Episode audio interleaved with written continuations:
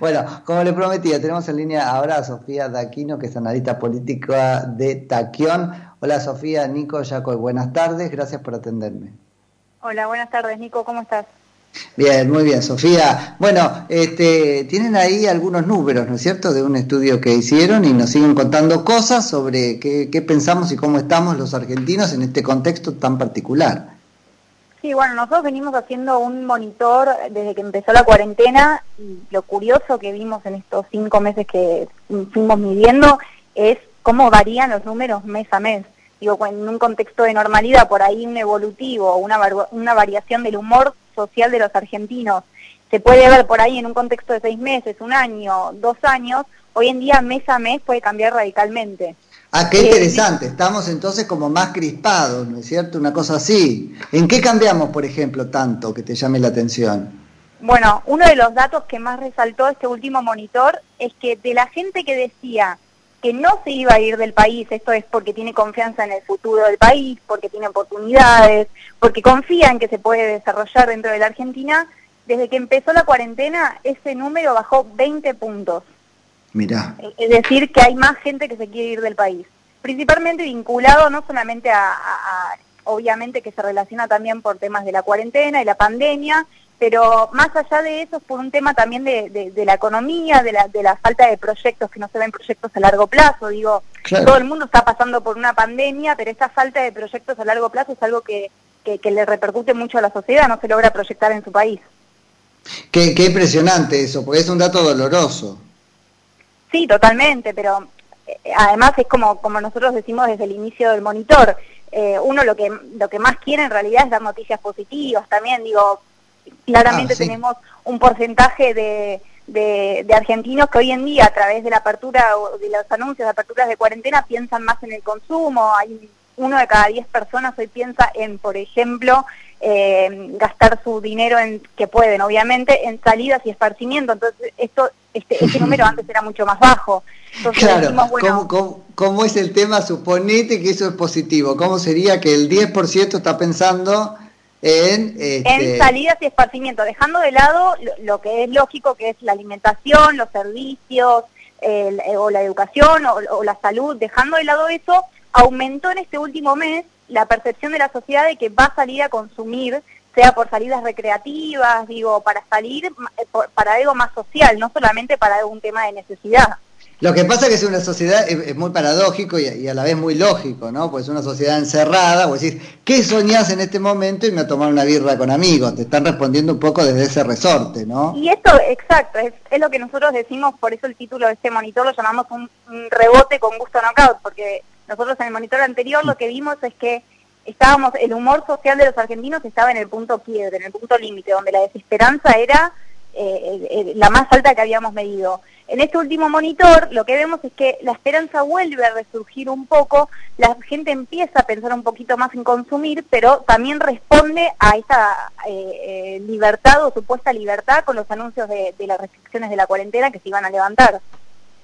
Sí, totalmente, totalmente. Bueno, igual no sé si el número es muy alentador, porque solo el 10%, es decir, que hay un 90% que no puede pensar, ¿cómo lo ponemos? En tener un resto para ir a tomar algo. en realidad no es que lo está pensando como una prioridad en este momento. Digo, lo ponemos hasta ahí, no, no indagamos más, hasta, hasta, ahí es lo que tenemos, digamos. Claro, digo, es alentador porque aumentamos unos puntos dentro, es lo que te mencionaba al principio de la nota, logramos aumentar unos puntitos del, mes pasado, digo, para aumentar unos puntos entre mes y mes hay que, digo, lleva un proceso dentro de la sociedad. Logramos aumentar unos puntos del mes pasado, es algo alentador que la gente esté pensando o que haya un sector de la población, y lógicamente vuelvo a remarcar que puede pensar en salidas y esparcimiento, porque tenemos otro sector de la población que lógicamente está pensando cómo llegar a fin de mes. Pero totalmente, que es el, sector mayoritario, ¿cierto? Exactamente, sí.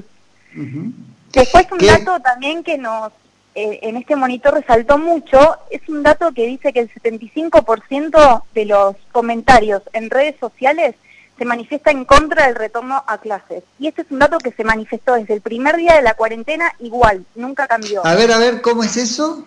75% de los comentarios mediante una escucha digital en redes sociales se manifiestan en contra del retorno a clases. ¿Por qué es importante? Porque, bueno, en este último tiempo estuvimos debatiendo básicamente la sociedad en decir, bueno, el virus está, vamos a aprender a convivir con ello, nosotros necesitamos un tipo que, se termine una cuarentena eh, estricta y absoluta, necesitamos trabajar, también por un tema de, una necesidad. Pero no para ir a clase, vos, me estás pidiendo, Sofía, ya, eh, esto es un poco como, tenemos que aprender a convivir con el virus para ir a tomar algo, pero para claro, ir a bueno, pero eh, eso es lo que vamos, que es un dato muy curioso, digo, nosotros los adultos pensamos, bueno, yo también tengo ganas de ir a darle un abrazo a mi viejo, a mi vieja, a mi abuela, lo que sea pero ahora, cuando nos vamos a pensar en nuestros propios hijos, decimos, no, el virus es latente y está. Por ende, a las clases no. Qué miedo, ¿eh? Porque algo se nos está rompiendo en la cabeza, ¿no? Y creo que lo fundamental, que es algo que también se percibe mucho en este monitor social, es que se está rompiendo el tejido social. Sí, este tema de la confianza en nuestros vecinos, en confiar en nuestras instituciones, en la policía, en los empresarios, en los sindicatos.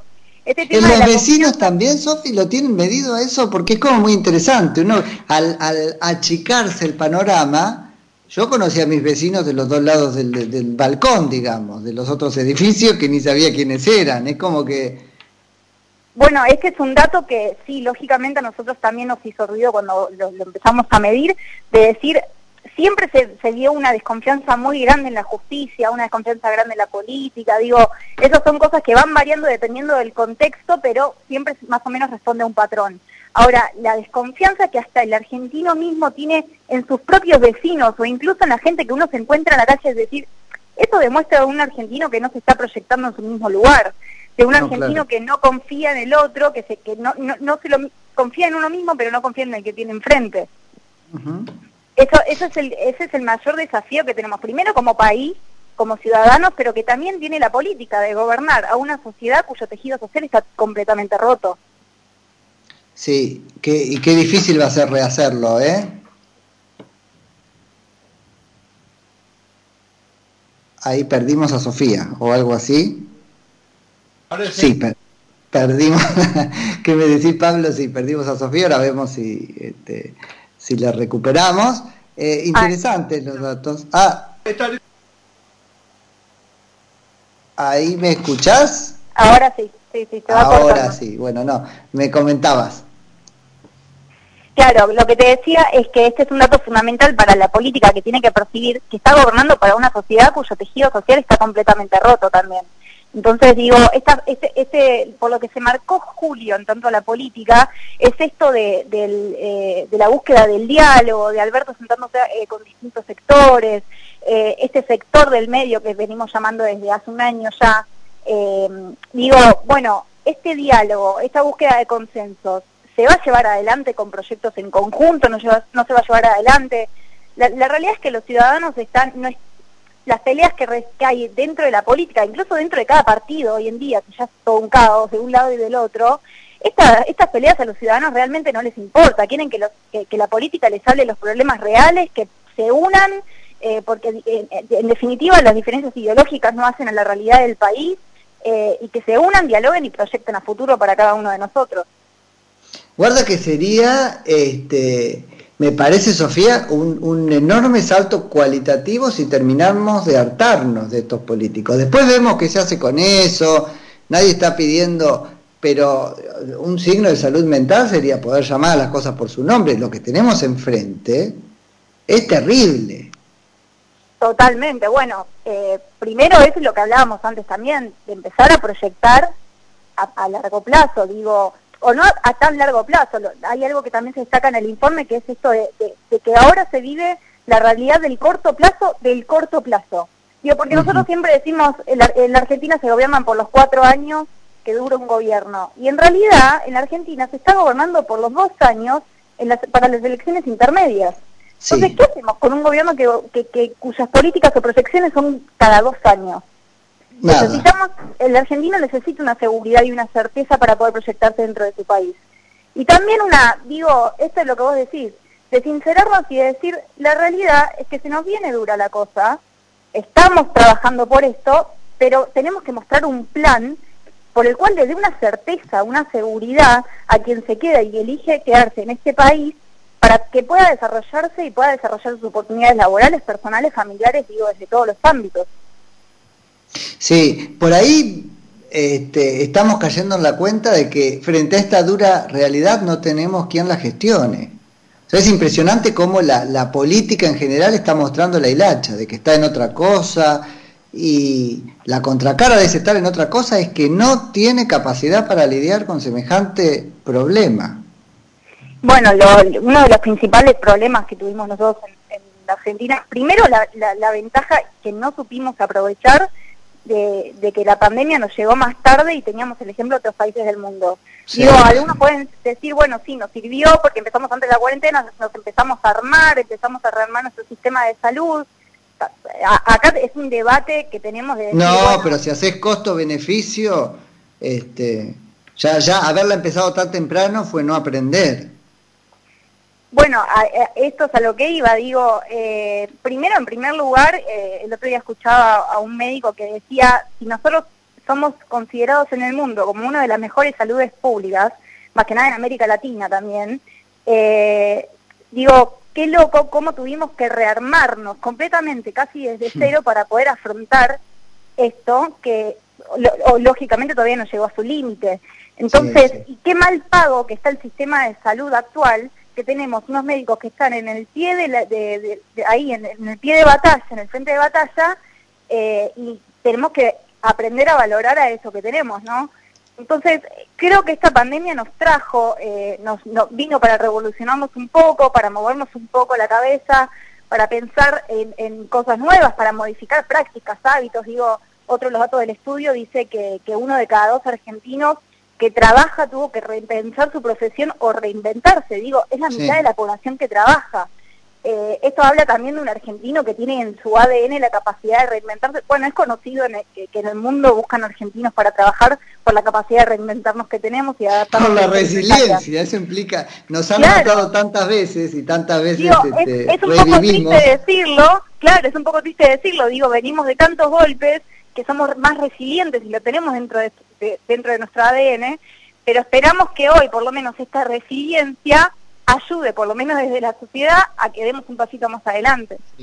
Que esto del uno cada dos argentinos reinventándose desde el punto de vista de su oficio o profesión es también algo que un gobierno o una clase política atenta a el, sustrato humano de la sociedad que está gobernando debería tener muy en cuenta porque es tener el 50% de la población inmersa en un este, ¿cómo lo ponemos, Sofía? Un, proceso vital de reinversión, de reinvención que es, costoso y tiene consecuencias. No es nada más prendo la computadora y salgo desde casa. No, más vale, y no solamente eso, es cómo percibe también eh, la economía, este, este, este proceso de, que el argentino se esté reinventando y esté buscando nuevos rumbos, porque todo lo que la cuarentena trajo, lo que la pandemia trajo en, revoluciones tecnológicas, digo, para las empresas, todo, es algo que una vez eh, que vuelva la nueva normalidad no va a volver todo exactamente como antes. Este, por ejemplo, nosotros tenemos un dato de que siete de cada diez empresarios o dueños de empresas cambiaron su impresión de la modalidad home office para bien. Sí.